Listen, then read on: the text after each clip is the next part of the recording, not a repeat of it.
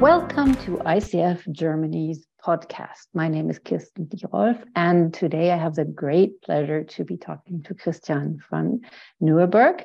And he is a professor, an executive coach, and is interested in the integration of coaching and psychology. He is author of several very interesting books. The latest is From Surviving to Thriving. And one book that sparked my interest is the principle and practice of coaching in Islamic cultures. He works for RSI University of Medicine and Health Sciences, Sciences and Growth Coaching International. Welcome, Christian. Thank you for joining us today. Well, thank you, Kirsten. I'm very excited to be here and speaking to your colleagues at ICF Germany. It's um, I've been looking forward to this all day, Kirsten. Oh, same here, same here. Um, we we were originally going to be interested in health and wellness coaching, but then I read about your book, The Principles and Practice in Coaching in Islamic Culture, and I am very, very fond of diversity and inclusion and understanding how coaching can be different in different cultures. So that very, very much sparked my interest. And I was wondering, could you say a little bit about the book, what you found out, and what would be helpful for our listeners to know? Yes, Kirsten. Well, I, am so grateful that it sparked your interest, and uh, um, it was. It's been a project that uh, got me very excited at the beginning. I was um, speaking at a conference in Kuwait, actually an ICF conference in Kuwait, probably in 20, um, maybe it was 2014, something like this. And uh, I was presenting about uh, a theory of, of coaching uh, that I've written about, which is that there's three elements to effective coaching. You know, you need to have a set of skills, you need to have a conversational framework, and then I use Carl Rogers' term way of being. So I talk about a coaching way of being. And as I was talking about this coaching way of being, I could see real connection with the audience at the ICF event in Kuwait. And uh, people were nodding and getting very uh, uh, um, positive about it. Uh, at the towards the end of the event, I, I went to meet the organizer and I asked her, I hope the session went well. I hope it was well received by your participants and and she said yes. And she said you know what you were talking about coach uh, the coaching way of being she said it's so aligned to our faith and our traditions. And uh, that conversation kirsten sparked all of this because that person was raja allaho.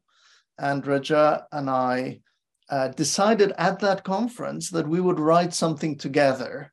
And eventually that led to this book called Coaching in Islamic Culture. And we developed a model that we felt was appropriate for use in that culture, which we called Irshad coaching. That is so interesting. Um,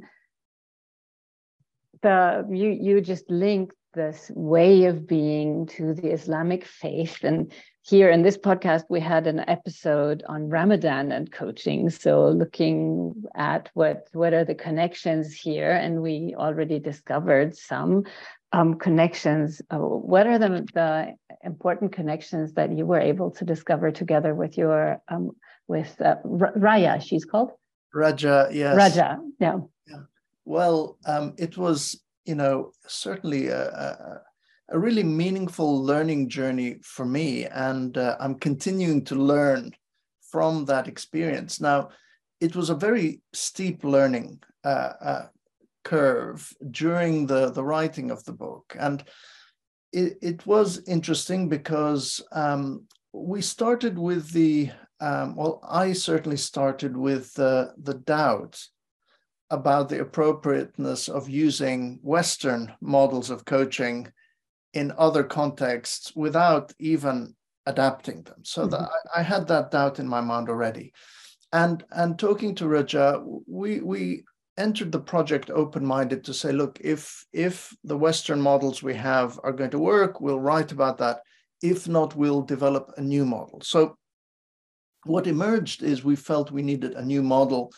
And I, I can explain that model for the, the listeners, and then I'd love your um, your reflections on that. So, this may be not specifically to Islamic culture, but certainly in the Middle East. Uh, as you know, relationships are incredibly important. You know, personal relationships and and uh, where people are from and their families and all of these things. So one thing that we felt uh, we would change in our model was actually to start with an opportunity for people to get to know each other. So we start with what we call the discovery phase. Now, of course, we take that from appreciative inquiry, but we start with discovery. And um, the, the, discovery is an opportunity for the coachee to talk about what's important for them and tell us a little bit about their background. As a little side note, Kirsten, at, at another conference in the Middle East, I remember I once showed a video clip which I would have thought is almost like um, an example of how to have a coaching conversation. It was for very introductory audience. So um, I showed this video. The person appropriately, as ICF would probably suggest, started with, well, here's the goal.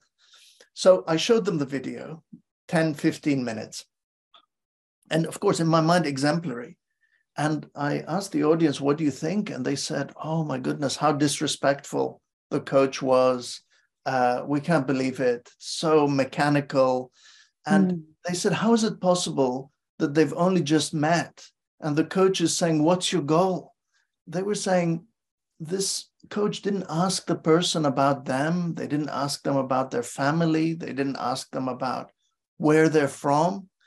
So that was a kind of a moment for me as well that I still had in mind. So we start with the discovery phase, which is and unusually, Raja and I recommend that the coach also divulges a little bit about their own background and says, Well, this is who I am. This is why this is important for me. Then the next phase, this is, I'm excited about this model because it doesn't actually have a goal uh, component to it, mm-hmm. but we have something where we call intention. And this is to do with uh, the, the, uh, the faith perspective. So um, in this model, um, the client is asked to identify what is their positive intention rather than any specific goal. What's their positive intention? And this is because, according to the faith, they are judged on that intention, on having that positive ah, intention. Okay, super. So, so we have that, uh, and and the Arabic word for it is uh, aniya. So the intention.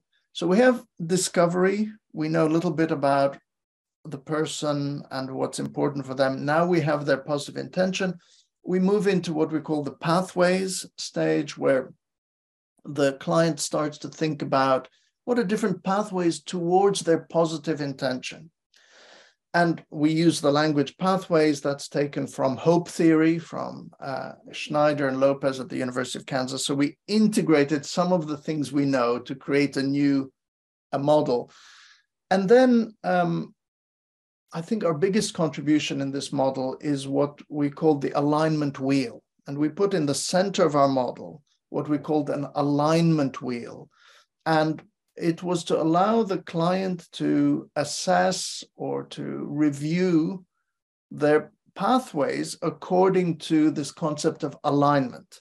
And of course, because it's a it's a model for people who wish to live their lives according to their faith, one of those alignments is, of course, their relationship with God. Mm-hmm. So the, the client would have a chance to think, well, what would my, yeah, what would God, you know, how would they consider this pathway? Would they consider it? Then we've also got other questions. Uh, how would it impact on the system? Now we use the word the universe, we could understand that as our ecosystem. So, what impact would pursuing that pathway have on our ecosystem? What impact does it have on my personal values? That's another question we would ask them. You know, yes, this accords to my values or it doesn't. And then another one, very important, especially in the Middle East, was how would it impact on important relationships in our lives? Now, we could include both professional and personal relationships. So the idea came that it was first of all, aligned in the sense that their actions or proposed actions are aligned to their positive intention, but also this concept of aligned. Um, so thinking more broadly than the sometimes quite individualistic focus of coaching. And then, so that would be the third phase was pathways. Then we check alignment.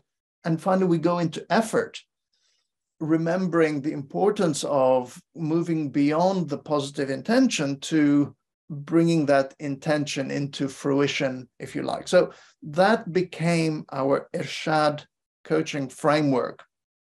And it's led to so much learning for me about coaching and has led to some further work called Coaching for Alignment. So it, it was honestly such a, a pleasure to work with Raja and you know one of the most important learning experiences of my life.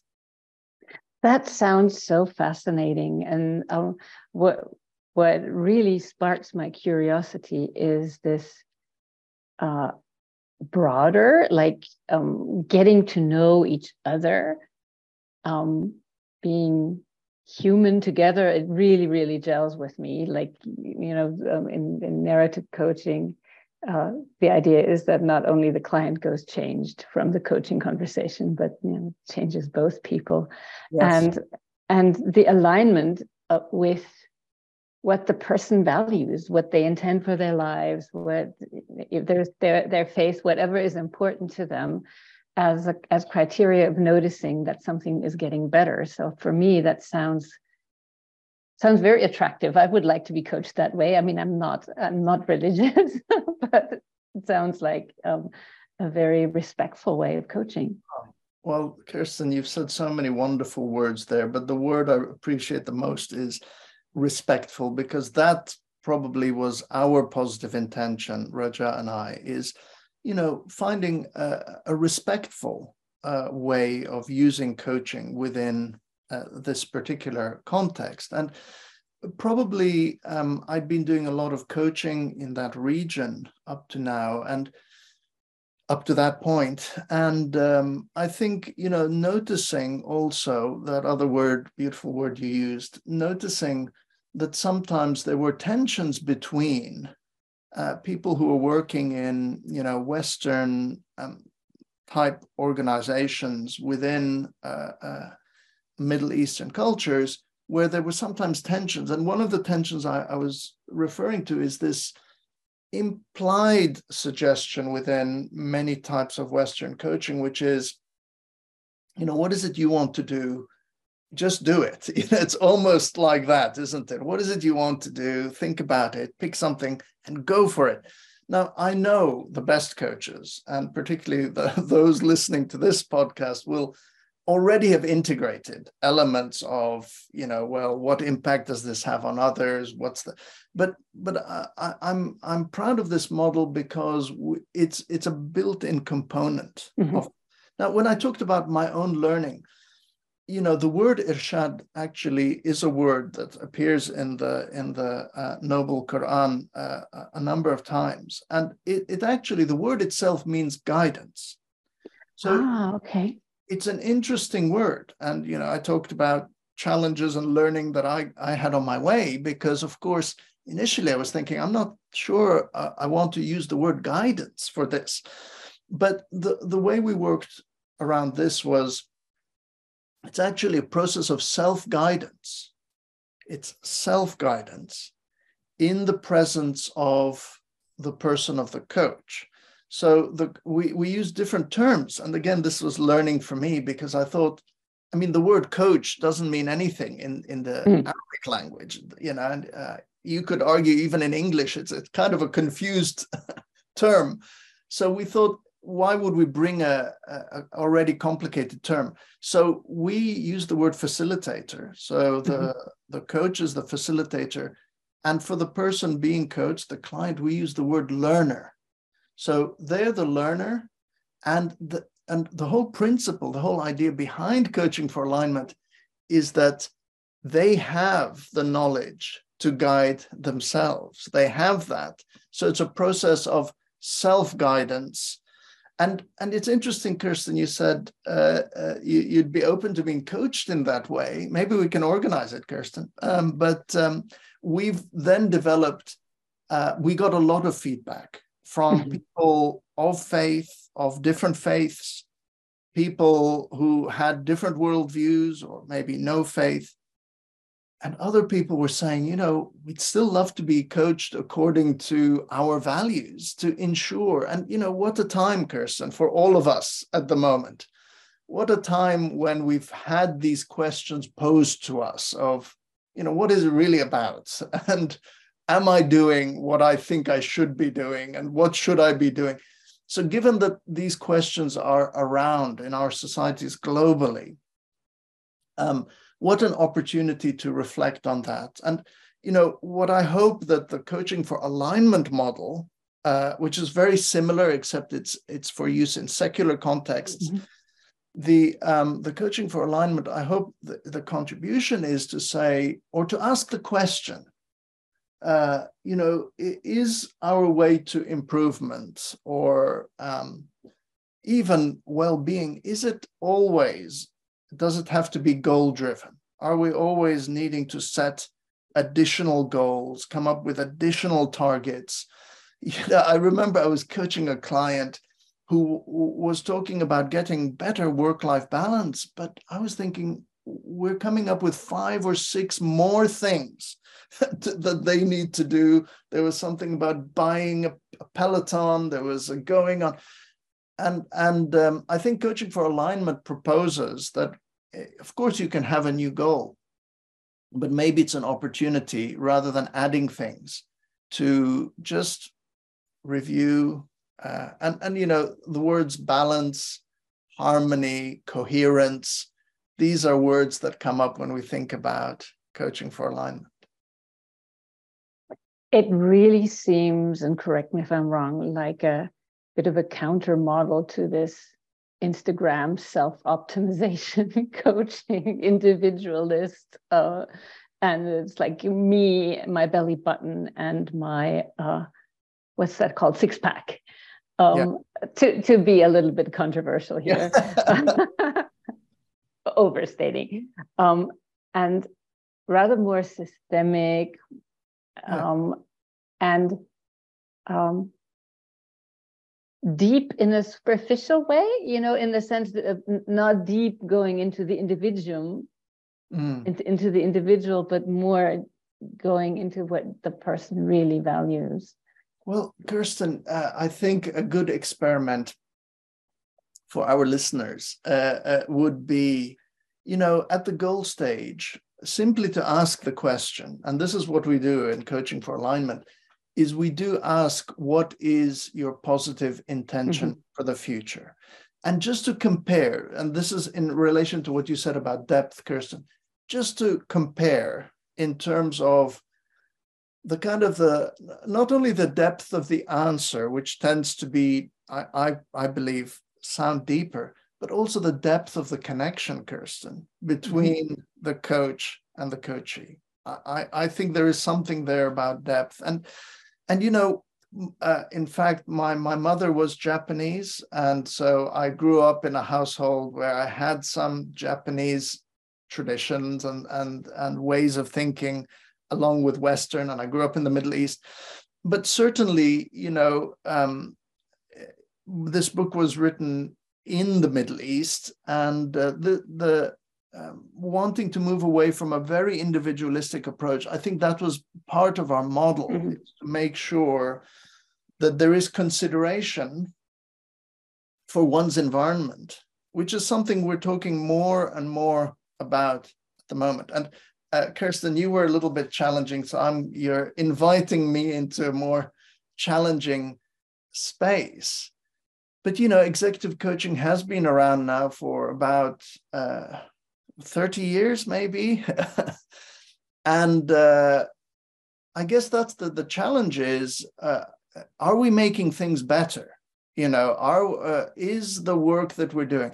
Now of course i'm not doubting the effectiveness of executive mm-hmm. coaching but in terms of our workplace is getting better as a result of it are um, uh, are the you know those kinds of questions about uh, for me aren't you know i've taught coaching kirsten where i've said to to people in the class coaching is not about making the world a better place. I'm one of those who was very explicit about that. I said that when we train people to be coaches, we're training them to be non judgmental.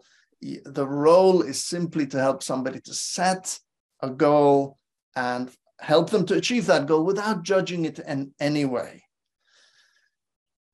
But yes then where that that's why uh, you know uh, when you ask me about the introduction I, I i'm really interested in how do we bring positive psychology into coaching psychology. And and for me it's because positive psychology has an intention in mind. Positive psychology is trying to enhance well-being. It is trying to make the world a better place but there's still some tension there isn't there kirsten because you know should the coachy the coach have any agenda at all is still a very legitimate and live question for me. I mean, for me, it depends on how do you how do you see your client? What do you you know is your do you see the client with a Western?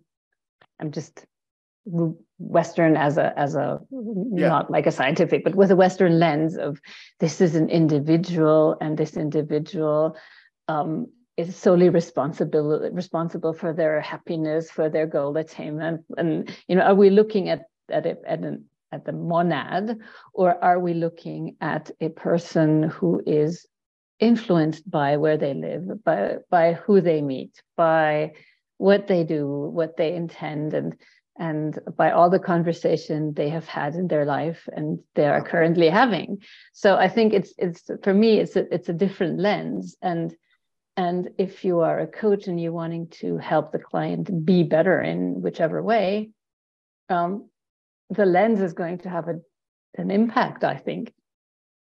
I don't know.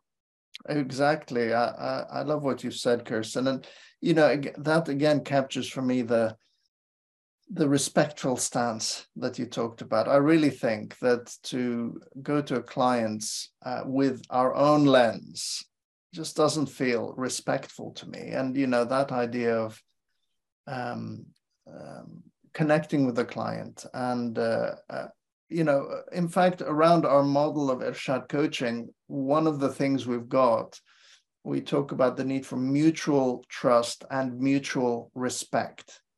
Almost, and you know, we actually say in the book, there's no point in even starting the coaching unless you can establish that. And to go to anyone and whatever our background is with a particular lens and to try and make them try and fit into that lens certainly doesn't sound respectful. So yeah i love i love the way you said that kirsten. And this new i mean i've had a couple one or two experiences in my life as an executive coach where i overestimated myself thinking oh this person is very different from me. They want something extremely different from what i want in my in for the world basically. Yes. And i still try to coach yes. thinking oh, i have no judgment blah blah blah. It never worked. So if i couldn't develop some some overlapping of the lenses yes it it just it wasn't useful. We both both times we stopped after three sessions. Yeah. So I, I, think not only is it not a respectful thing, but it's probably also not a very promising thing. I don't know if you have similar experience. Absolutely, absolutely, and it's that thing of when we bring um, seemingly opposing worldviews, you know, um, there, there's an, another one of the books that I wrote is called Advanced Coaching Practice. And in that, we talk about the tensions of advanced coaching practice. And one of the tensions is how to stay, stay true to your own personal values without imposing them on others. And I just think that's a real tension. I don't know if we'll ever how, how to address that tension, but it is a real tension. And I think it's legitimate for coaches to say, but I have my own values. I have to live according to my value. Of course, I agree with that.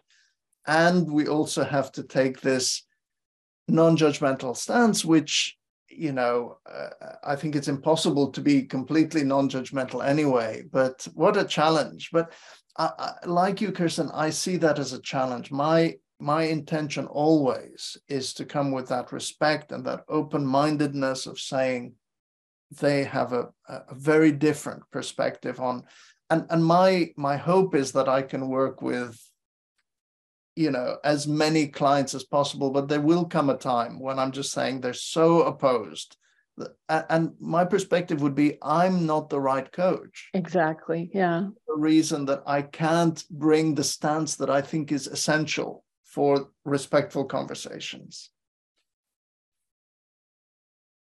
and and that's a topic that i'm also super super interested in is like how do we bridge this divide yeah and and um asking for the intentions in my mind is a very good way because yeah. we might not agree with the goal.